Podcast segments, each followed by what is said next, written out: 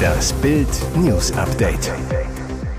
Es ist Sonntag, der 7. Januar und das sind die Bild meldungen Spionage, Drohnenalarm über Bundeswehrstützpunkt.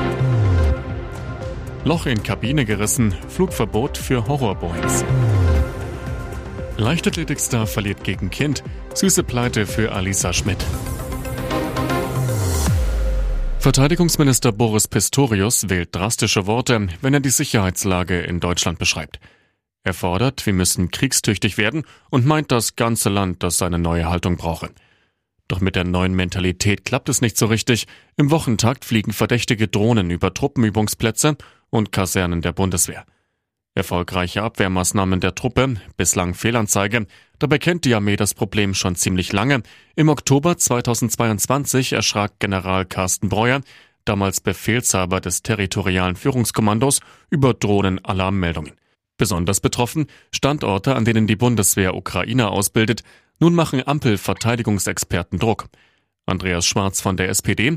Die Bundeswehr braucht mehr Tempo, die Strukturen müssen schneller werden. Es kann nicht sein, dass der Generalinspektor feststellt, dass es ein massives Problem mit Drohnen gibt, dann aber ein Jahr lang nichts passiert.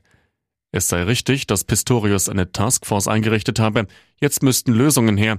Wir dürfen nicht zulassen, dass Russland Truppenübungsplätze mit Drohnen ausspioniert und wir verheddern uns im Zuständigkeitswirrwarr. Sebastian Schäfer von den Grünen. Es gibt keine Drohnenstrategie. Wir brauchen sie dringend. Was 177 Menschen an Bord deiner Boeing 737-9 MAX erlebt haben, kann nur als blanker Horror bezeichnet werden. Ein Teil des Kabinenrumpfes, etwa von der Größe einer Flugzeugtür, war während des Fluges herausgebrochen. Die Maschine befand sich zum Zeitpunkt des Unglücks auf rund 5000 Meter Höhe. Videos im Netz zeigen verängstigte Passagiere mit aufgesetzten Sauerstoffmasken. Durch das klaffende Loch ist rabenschwarze Nacht zu sehen. Was fehlt, ist aller Wahrscheinlichkeit nach ein Bauteil, das beim Bau der Boeing als optionaler Notausgang bestellt werden kann. Jetzt hat die US-Luftfahrtbehörde FAA reagiert und ein vorübergehendes Flugverbot für weltweit 171 Boeing vom Typ 737-9 MAX angeordnet. Betroffen sind Flugzeuge, die entweder bei US-Airlines im Dienst stehen oder sich auf amerikanischem Boden befinden. Keine dieser Maschinen darf abheben, bevor sie nicht gründlich durchgecheckt worden ist. Die Prüfung dauert bis zu acht Stunden. Der Zwischenfall hatte sich während eines Fluges von Alaska Airlines ereignet. Der Flieger, der eigentlich von Portland nach Ontario unterwegs war, musste umdrehen. Medienberichten zufolge reagierte der Pilot sofort, funkte einen Notfall. Nach 38 langen Minuten in der Luft landete Flug Nummer 1282 sicher auf dem Boden. Mit dieser Niederlage wird sie gut leben können. Leichtathletikstar Alisa Schmidt sorgt mit ihrem Auftritt bei Klein gegen Groß am Samstagabend in der ARD für leuchtende Augen bei ihren Fans. Und bei Tom, gegen den sie bei einem Sprint der besonderen Art antrat und auf wunderbar charmant süße Art verliert. Das Duell, ein Wettrennen über 30 Meter über hochkant aufgestellte Matten, die jeweils in etwas mehr als einem Meter Abstand hintereinander aufgestellt sind. Trifft man die Matte nicht genau, kippen sie um und man landet auf dem Hintern. Thomas sofort in seinem Element, rauscht in allen drei Versuchen in 7,2, 8,9 und 7,4 Sekunden spektakulär über den wackelig weichen Parcours. Schmidt scheitert bei ihrem ersten Versuch schon nach drei Matten auf den Boden. Beim zweiten Start kommt Schmidt schon fast bis zur Hälfte. Toms Expertenanalyse, nur einmal falsch aufgetreten. Im dritten Versuch steigert Schmidt sich erneut, schafft es aber auch diesmal nicht ins Ziel. Es geht nicht so schnell, ich kann gar nicht sagen, woran es liegt. Moderator Kai Pflaume, vielen Dank, dass du dich dieser Challenge gestellt hast. Klar freut sich auch Schmidt mit dem jungen Mattenprofi Tom, der mit seinem Sieg einen neuen Computermonitor gewinnt. Und Alisa Schmidt hat mit Tom sicher einen neuen Fan gewonnen. Mit der TV-Serie The Big Bang Theory wurde Kaylee Cuoco weltweit zum Star. Jetzt ist sie in dem Actionfilm Roleplay zu sehen. Beim Dreh war sie schwanger. Am 30. März 2023 kam dann Tochter Mathilda zur Welt und stellte bei Cuoco eine Menge auf den Kopf. Die Schauspielerin zu Bild. Ich habe über eine lange Zeit hinweg immer ein selbstständiges Leben geführt und jetzt, seit mein Baby da ist, sieht alles ganz anders aus. Coco stand schon im Kindesalter vor der Kamera, drehte mit Hollywood-Ikone Donald Sutherland. Als Jugendliche galt sie als talentierte Tennisspielerin, heute ist sie eine leidenschaftliche Reiterin.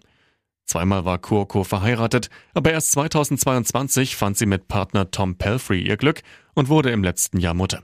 Sie, ich liebe meinen Job. Jetzt will ich, dass meine Familie immer bei mir ist, auch wenn ich drehe. Ich möchte keine Momente vermissen, nichts macht mich glücklicher. In Big Bang Theory verkörperte Kurko-Kellnerin Penny, in Roleplay spielt sie eine Auftragsmörderin. Trotz Schwangerschaft drehte sie viele der Kampfszenen selbst. Diese neue Herausforderung hatte sie ursprünglich an dem Projekt gereizt. Kuoko, so etwas hatte ich ja noch nie gemacht. Und jetzt weitere wichtige Meldungen des Tages vom Bild Newsdesk. Lindner fordert von Bauern, kehren Sie um, Sie haben sich verrannt. Fanfare von Christian Lindner.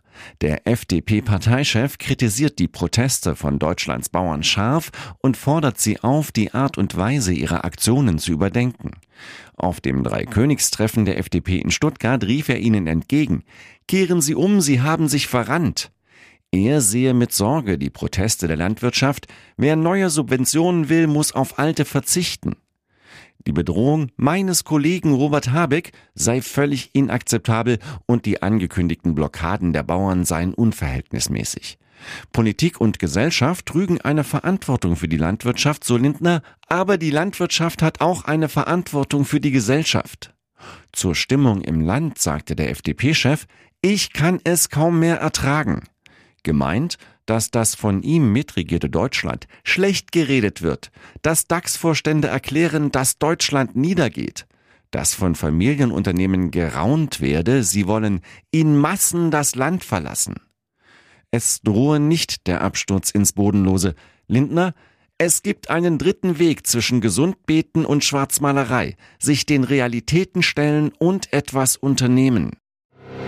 Die freiwilligen Hochwasserhelden. Am Deich hält Deutschland noch zusammen. Seit knapp zwei Wochen sind die Retter von THW und Feuerwehr in den Hochwassergebieten im Dauereinsatz. Sie sichern Deiche, pumpen Wasser ab, retten, was noch zu retten ist. Im Oldenburger Stadtteil Bümmerstede droht der Deich zu brechen, dann müssen die 850 Anwohner innerhalb von wenigen Stunden ihre Häuser verlassen. Die meisten von ihnen betrachten die Lage mit Sorge, aber vor allem mit großer Dankbarkeit gegenüber den Einsatzkräften, die rund um die Uhr schuften. Auch in anderen Hochwassergebieten ist das nicht anders. Deshalb packen auch sie dort mit an, wo es geht, die freiwilligen Helfer. Eine von ihnen ist Karin Kuno. Die Oldenburgerin hat sich einen halben Tag lang in die Küche gestellt und Rumkugeln gemacht. Außerdem hat sie Käsekuchen, Möhrenkuchen und Spiegeleierkuchen gebacken. Kuno Sicherlich werden die Einsatzkräfte direkt versorgt, aber selbstgemachter Kuchen geht immer. Es soll ein Zeichen sein, damit die Einsatzkräfte wissen, dass wir als Anwohner an sie denken. Alles zum Hochwasser in Deutschland lesen Sie auf Bild.de. OP kurz vor Weihnachten. US-Sänger Michael Bolton spricht über Hirntumor. Schmusesänger Michael Bolton, bekannt von When a Man Loves a Woman, besingt gern die Liebe, fand zuletzt eine neue Frau an seiner Seite. Doch so perfekt, wie es 2023 erst mit ihm meinte, endete das Jahr nicht. Der 70-Jährige musste sich eine Hirn-OP kurz vor Weihnachten unterziehen. Auf Instagram wünschte er seinen 272.000 Fans zunächst ein frohes und gesundes neues Jahr. Das vergangene Jahr sei für ihn aber mit einigen unerwarteten Herausforderungen verbunden gewesen. Dann lässt er die Bombe platzen. Kurz vor den Weihnachtsfeiertagen fanden Ärzte bei ihm einen Hirntumor, der schnellstmöglich operiert werden musste. Dank meines unglaublichen Ärzteteams war der Eingriff ein Erfolg. Jetzt erhole ich mich zu Hause und bin von der Liebe und Unterstützung meiner Familie umgeben, so der 70-Jährige. In den kommenden Monaten möchte er sich voll und ganz auf seine Genesung konzentrieren und deshalb eine musikalische Zwangspause einlegen. Michael Bolton, es ist immer das Schwerste für mich, meine Fans zu enttäuschen oder eine Show zu verschieben. Gleichzeitig arbeite er hart daran, schnellstens gesund zu werden, um bald wieder auftreten zu können. Sieg bei Vier-Schanzentournee futsch. Wie schade Wellinger. Ist das bitter?